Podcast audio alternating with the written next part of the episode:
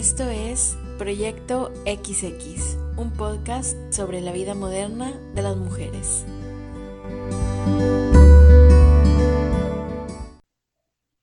Bienvenidos una vez más a Proyecto XX. Soy Natalia y estoy aquí con Carolina. Hola, ¿qué tal? ¿Cómo estás? Muy bien. Y bueno, el tema que tenemos el día de hoy es consumo responsable, un poco en continuidad al episodio donde habíamos hablado de eh, sustentabilidad. Pero eh, ahora nos queremos enfocar un poco más en qué tips podemos dar para que cada uno desde su trinchera pues pueda ir realizando acciones para, para contribuir ¿no? a esta, esta problemática con la que nos enfrentamos actualmente. Y además de que es un tema muy actual, yo pienso que también cada vez más, como estábamos comentando la vez pasada, cada vez más puede ser un punto que le causa estrés o ansiedad a muchas personas. Preguntarte si hay algo que esté en tus manos para hacer en cuanto al, al medio ambiente y también pensar en el futuro, ¿no? Que si no cambiamos de cierta medida o hasta cierto punto nuestros hábitos de consumo, que eso puede tener consecuencias bastante graves. Entonces, sí es, sí es uh, algo que, que es importante hablar y reflexionar, ponernos cada uno a reflexionar sobre nuestros propios hábitos en, en, en nuestro consumo. ¿Por qué no em, eh, comenzamos hablando de qué es el consumo responsable? Creo que tú por ahí habías encontrado algunos artículos donde explicaba un poco mejor que, a qué se refiere con consumo sustentable responsable. Sí, eh, venía que lo que estábamos leyendo, porque estábamos leyendo unos artículos sobre el tema, porque los compartimos en nuestras redes sociales, así que aprovecho para invitar a los que nos estén escuchando a que nos sigan en Instagram y en Facebook y ahí vamos compartiendo un poco lo que nosotros encontramos que nos parece interesante sobre los temas que, que hablamos aquí en los episodios. Entonces, en uno de los artículos decían que ya tenemos mucho tiempo en, eh, viviendo en lo que se le considera la sociedad de consumo.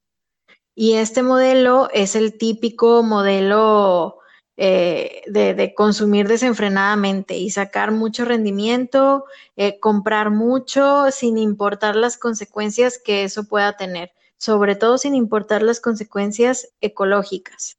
Entonces, el consumo responsable sería lo que huye o la contracorriente a, todo esto. Y se puede resumir muy fácil en comprar menos y comprar mejor. Eso era así lo que ponían. Y yo lo pensaba, esta no es una definición de ningún artículo ni nada, pero eh, yo lo entendí como ser conscientes de lo que consumimos. ¿no? Que eso puede llevarnos a ver qué tan responsables estamos siendo con nuestras propias decisiones y nuestros propios actos.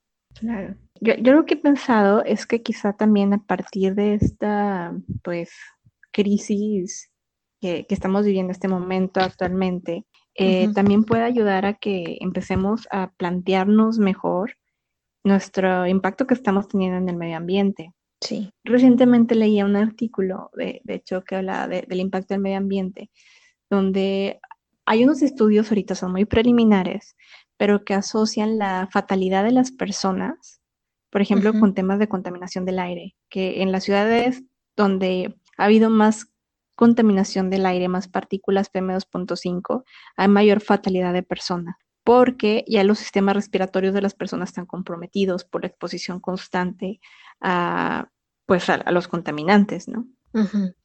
Eh, no solo eso, sino, por ejemplo, lo comentábamos eh, anteriormente del tema de que hay más animales que, que, antes estaban ocultos, que ahora están retomando sus ecosistemas y están saliendo allá afuera como un poco a retomar lo que el hombre ha ido invadiendo. Sí, también a partir de esto, pues va a ser una oportunidad para nosotros replantearnos nuestra manera o nuestro impacto que estamos teniendo en el medio ambiente por eso también queríamos eh, hablar ya más concretamente de qué tips eh, o qué eh, acciones sustentables podemos tomar. Sí, y a lo mejor podemos empezar todos por esa misma reflexión o por tomarnos el tiempo de, de pensar que es verdad esto que dices, aunque los estudios que mencionas pueden ser preliminares, seguramente habrá muchos otros también. A simple vista, sí, sin tener que ser ahí un gran científico ni nada, sí podemos ver cómo el consumismo no es compatible con una vida saludable para, para el planeta.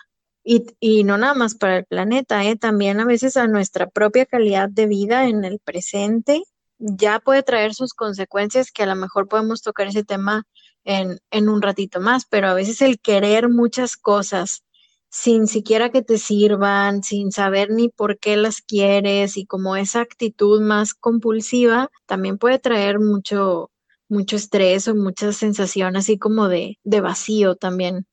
Creo también que muchas veces es desinformación. No necesariamente que, que no nos interese, pero no sabemos, por ejemplo, cómo nos afecta utilizar ciertos químicos en nuestro cuerpo, si estuviéramos más conscientes de que utilizar ciertos detergentes, ciertos productos de belleza que tienen químicos y sustancias que nos dañan a nosotros mismos, trataríamos de evitarlos. Pero también saber, hay alternativas a esos productos costeables que no son precios extraordinariamente caros o que no, no va a repercutir económicamente, que lo podrías utilizar, porque sabiendo que existen estas alternativas económicas o del mismo precio, inclusive muchas veces más baratas, pues ya nos replantearíamos más el tipo de, de compras que estamos haciendo. Dijiste, no somos conscientes del impacto que, que tienen y lo que se me vino a la mente es que tampoco somos conscientes del impacto que tenemos como consumidores o como clientes de algo porque también cada vez que hacemos una compra eh, o que sí, que adquirimos un, producto, estamos nosotros apoyando ciertos métodos o estamos apoyando a compañías o empresas concretas. Entonces también vale la pena nosotros cuestionarnos un poco más y ver dónde queremos poner nuestro, nuestro dinero o nuestros recursos también.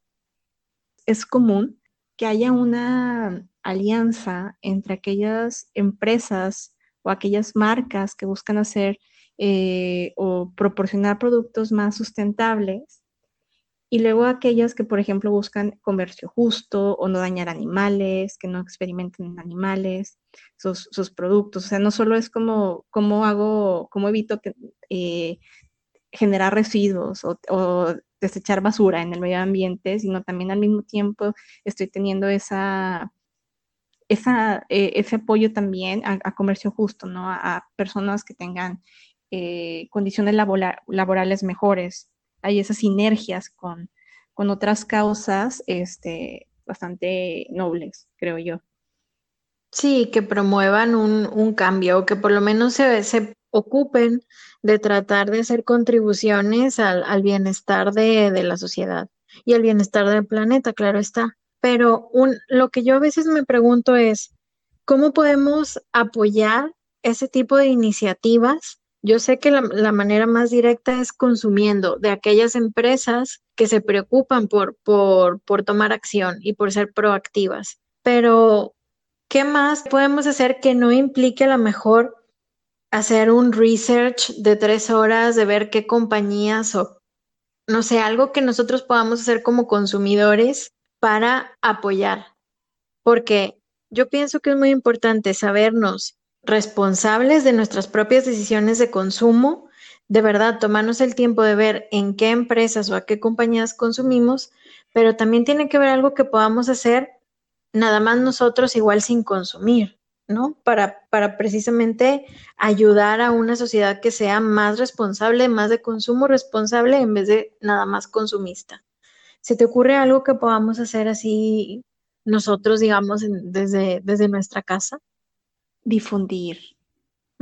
Difundir y educación, yo creo que son temas bases. Y muchas veces también estas empresas que, que buscan eh, eh, temas de sustentabilidad, también ellos mismos promueven el no consumismo. ¿eh? E, eso es muy interesante porque hay marcas, por ejemplo, que, promueven que la ropa la repares, que no compres más ropa. Sí. Y ellos tienen talleres para que tú lleves tu, ropa y la repares. Patagonia es como una marca que empezó hace unos años una campaña de no, no compres.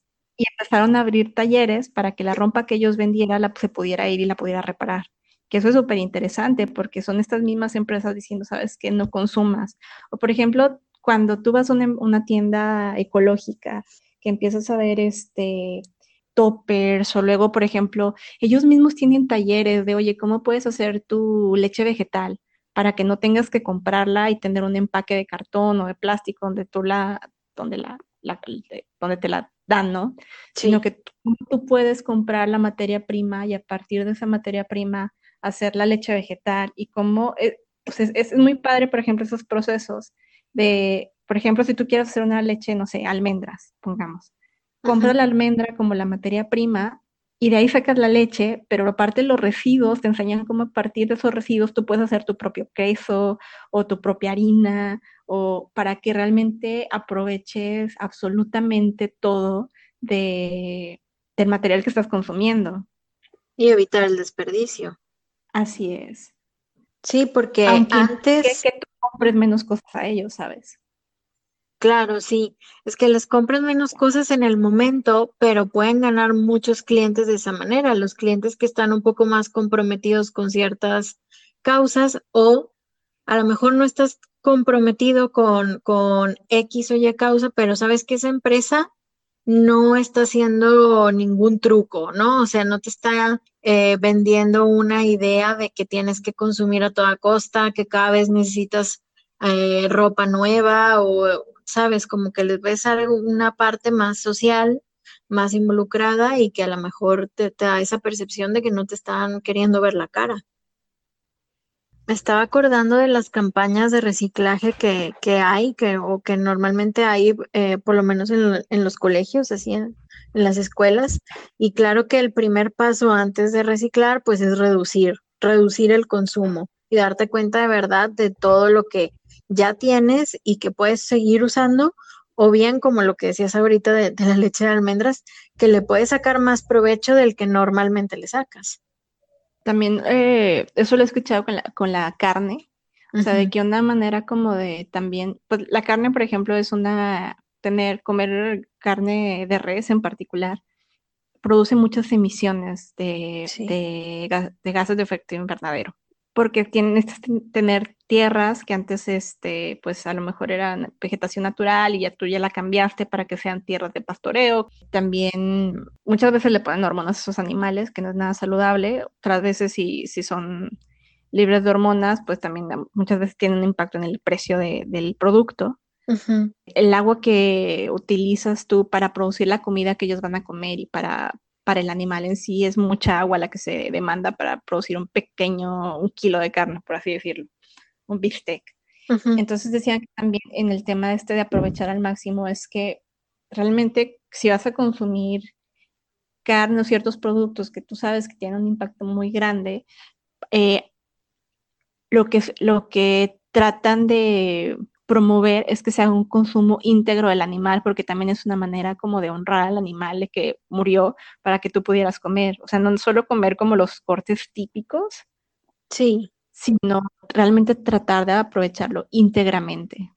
Claro, como hacen en los restaurantes, la otra vez estábamos viendo un, un, un documental, programa así en la tele de los chefs, este, que son de los más top del mundo, con estrellas Michelin y con restaurantes así súper, súper elegantes y tal. Y, y ellos mismos comentaban que lo más importante, así como la regla fundamental de los restaurantes, por lo menos los que se manejan a ese nivel, es no desperdiciar absolutamente nada, pero nada de nada. O sea, y estos chefs, claro, compartían recetas y como cosas muy novedosas para utilizar hasta, por ejemplo, la, cáscara de las cebollas o cosas que, los rabitos de la zanahoria, cosas que normalmente uno para hacer ahí rápido un guiso o algo, pues tú los tiras y ya.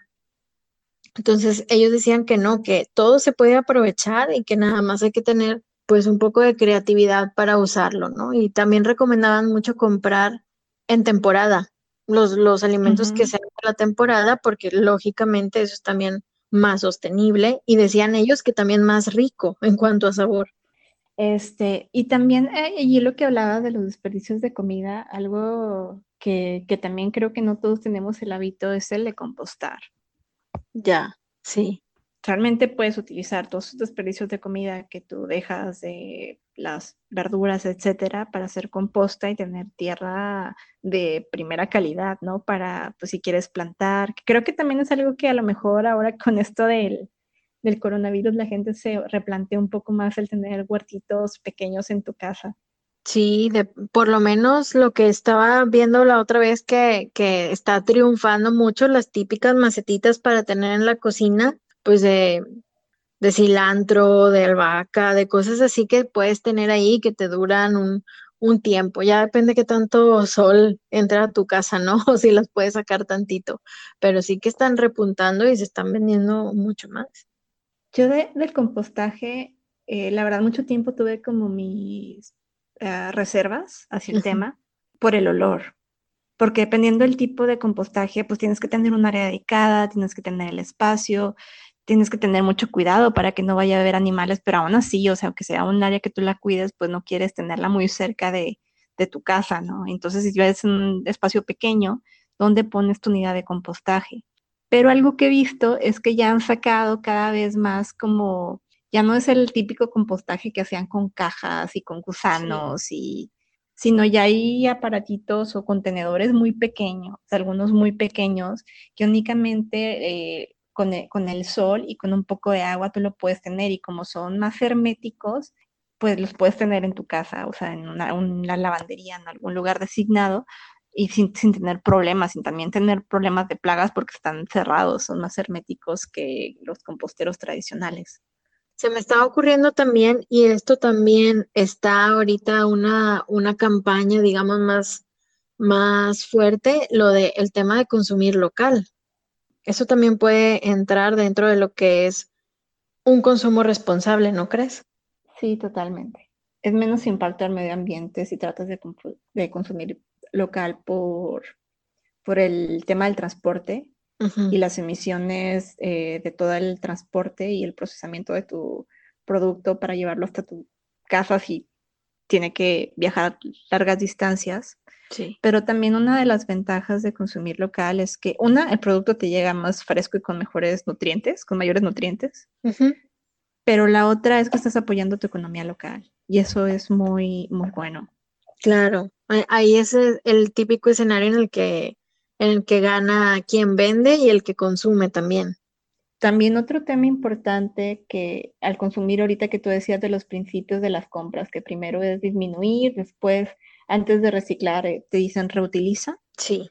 Que también es fijarnos en las compras que nosotros hacemos, cómo podemos reutilizar los empaques, ¿no? Eh, yo eso es, por ejemplo, algo que he tratado de incorporar en mis prácticas, no comprar tanto empaquetado en plástico, sino tratar de buscar las alternativas, por ejemplo, que sean empaquetados en vidrio. Uh -huh. Cuando compras una, no sé, una mermelada, se me ocurre. Porque el frasco de vidrio tú lo puedes seguir utilizando en tu casa más fácilmente como contenedor. O inclusive si lo quieres reciclar, pues es más reciclable el, el vidrio que el plástico. Claro, porque el vidrio se puede reciclar el 100% y no todos los plásticos son reciclados. O sea, dependiendo de dónde vivas y dependiendo del tipo de plástico, es si lo puedes reciclar, porque a veces dentro de la infraestructura local no hay para reciclar ese tipo de plástico en particular y por lo tanto, pues se va a los vertederos de basura. Y mira, otra vez, el poder que tenemos todos como consumidores, porque yo me acuerdo que antes, por ejemplo, muchas cosas, pues directamente las cosas estaban eh, empaquetadas en plástico. Y ahora, cuando voy al súper, bueno, ahora casi ni voy al súper, ¿no? Porque estamos en confinamiento, pero en general ya tiene un tiempo, de un tiempo para acá que voy al súper y veo muchas cosas que ya están envueltas con un, un, papel, vamos, no es ni cartón, es, es un papel. ¿no? Paquetes de, de, rollo de baño envueltos en papel, muchas frutas y verduras que a veces venían en paquetes de plástico y encima que era innecesario, ya no se dan así, que se utiliza más ir al súper con las mallas o con bolsas reutilizables y ese tipo de cosas no se veían y yo pienso que también tiene que ver el poder de nosotros como consumidores porque es algo que hasta cierto punto la misma gente va, va pidiendo o va prefiriendo ese tipo de envases y ese tipo de, de, opciones en el supermercado que a lo mejor antes no se tenía tanto en cuenta. Y también nosotros podemos motivar, a, aunque, no, aunque no esté la opción nosotros podemos ir impulsando, por ejemplo, algo a mí que se me ocurre es cuando vas a comprar comida ya preparada. Si tú llevas tu topper, pues a mí me ha tocado que la gran mayoría de los sitios, o sea, de hecho no me ha tocado un lugar que no me agarren mi topper y me pongan la comida ahí. Claro. Y no, fíjate que yo no he visto mucha gente que, que haga eso, ¿eh? Y, y yo, ah, yo confieso que tampoco lo he hecho más que contigo, porque me acuerdo una vez que fuimos a desayunar y tú dijiste, agarra un termo porque, para que nos pongan el café aquí. Muchas veces te dan descuentos, ¿eh? Algunas tiendas te dan descuentos o, por ejemplo, en vez de servirte el café, no sé, chico, te llenan tu termo, no sé. X. Independientemente de eso, pues puedes ya llevar tu topper, tu, termo y te sirven el, producto. Yo, yo la verdad no soy muy de a comer fuera, pero los lugares donde, donde he ido a comer nunca he tenido problema con que me sirvan los productos en los empaques que yo llevo. Claro. Inclusive, por ejemplo, si vas a la panadería y tú llevas tu propia bolsa, aunque ya tengas, por ejemplo, fuiste una vez y te dieron una bolsa de papel o una bolsa de plástico, no sé, y tú llevas esa misma bolsa la siguiente vez que vayas, no te dice nada porque eches tu pan ahí fin, ya nos dieron un empaque, pues tratarlo de reutilizar varias veces.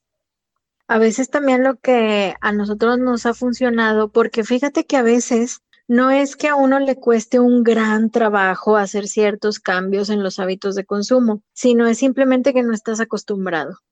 Entonces, ¿qué pasaba? Que nosotros para ir al súper o a comprar algo, se nos olvidaba llevar las bolsas de tela o, o bueno, sí, bolsas reutilizables.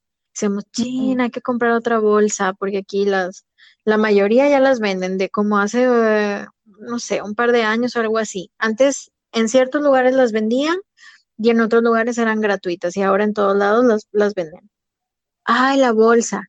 Bueno, la solución no era hacer un gran cambio mental ni nada, sino poner adentro de, de mis bolsas y adentro, por ejemplo, del coche o así, poner una bolsa reutilizable.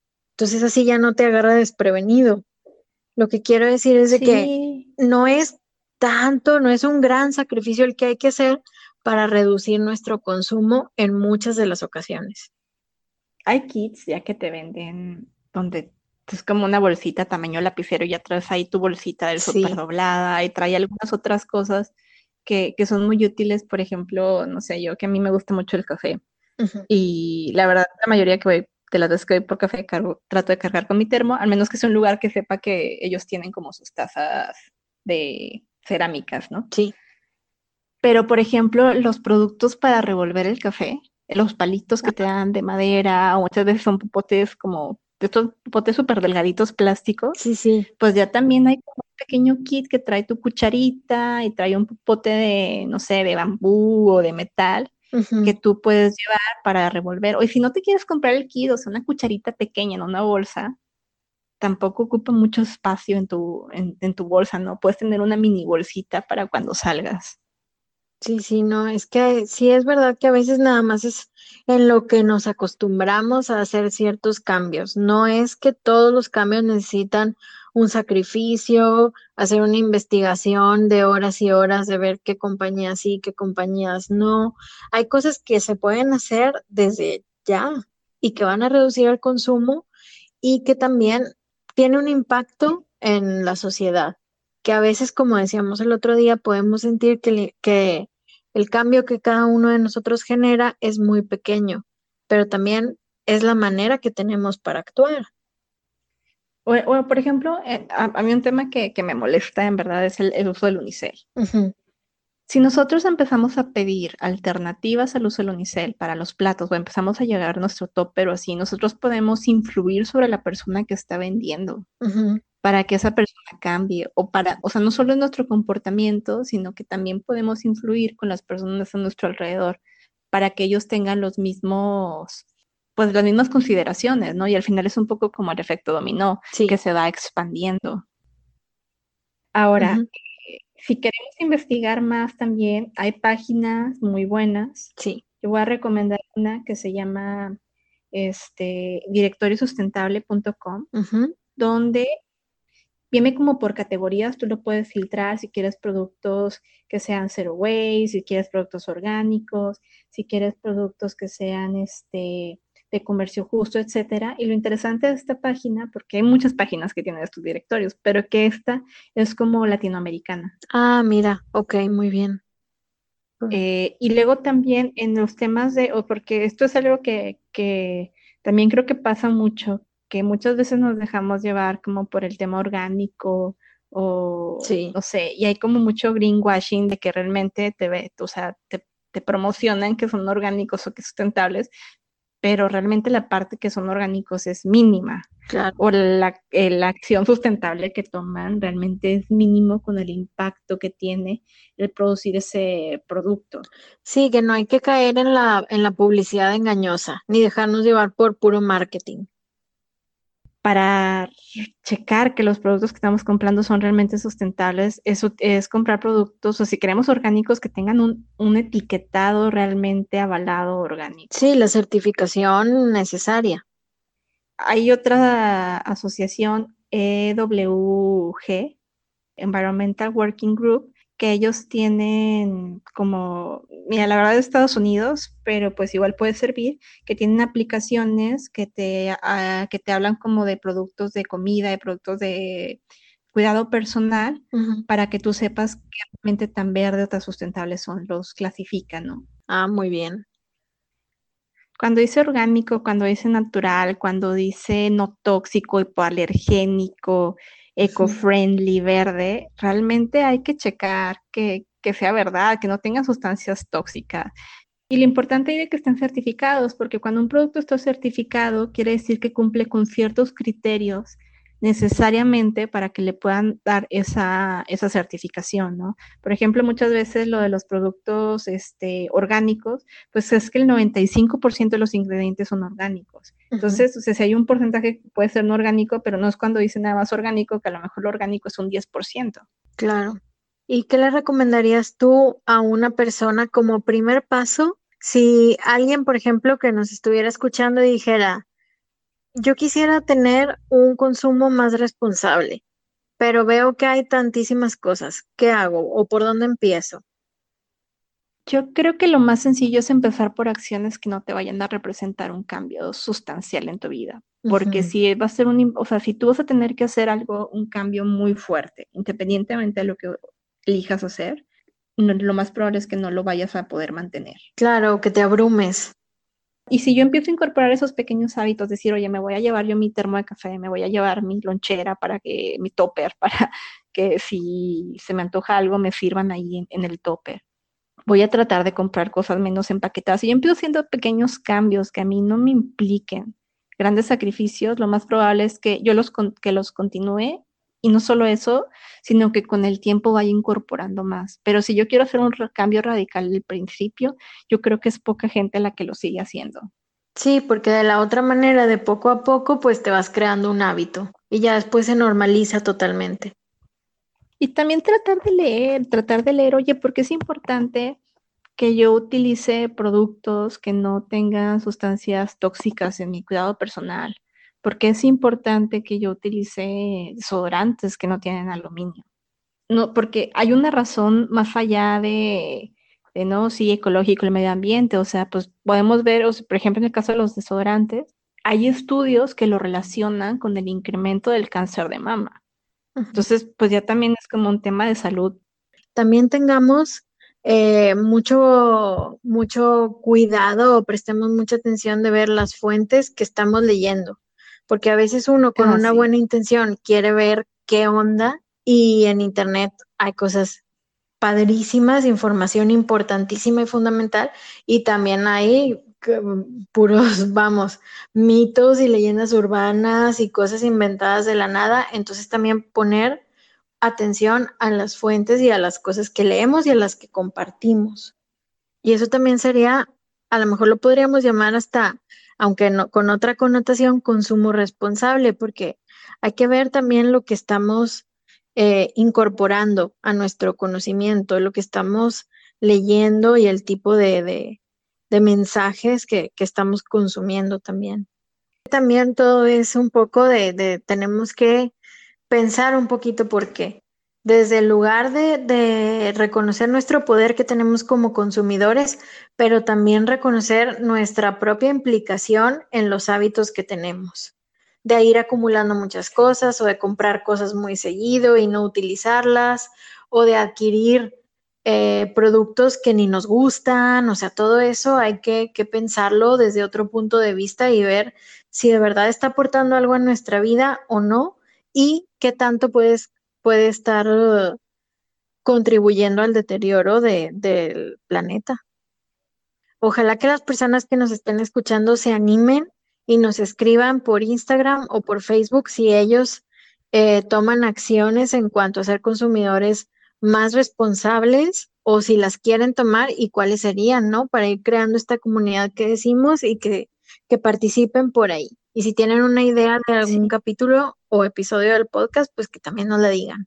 Bueno, pues eh, muchas gracias a todos por acompañarnos y pues esperamos verlos en nuestras redes sociales y más adelante en los siguientes episodios.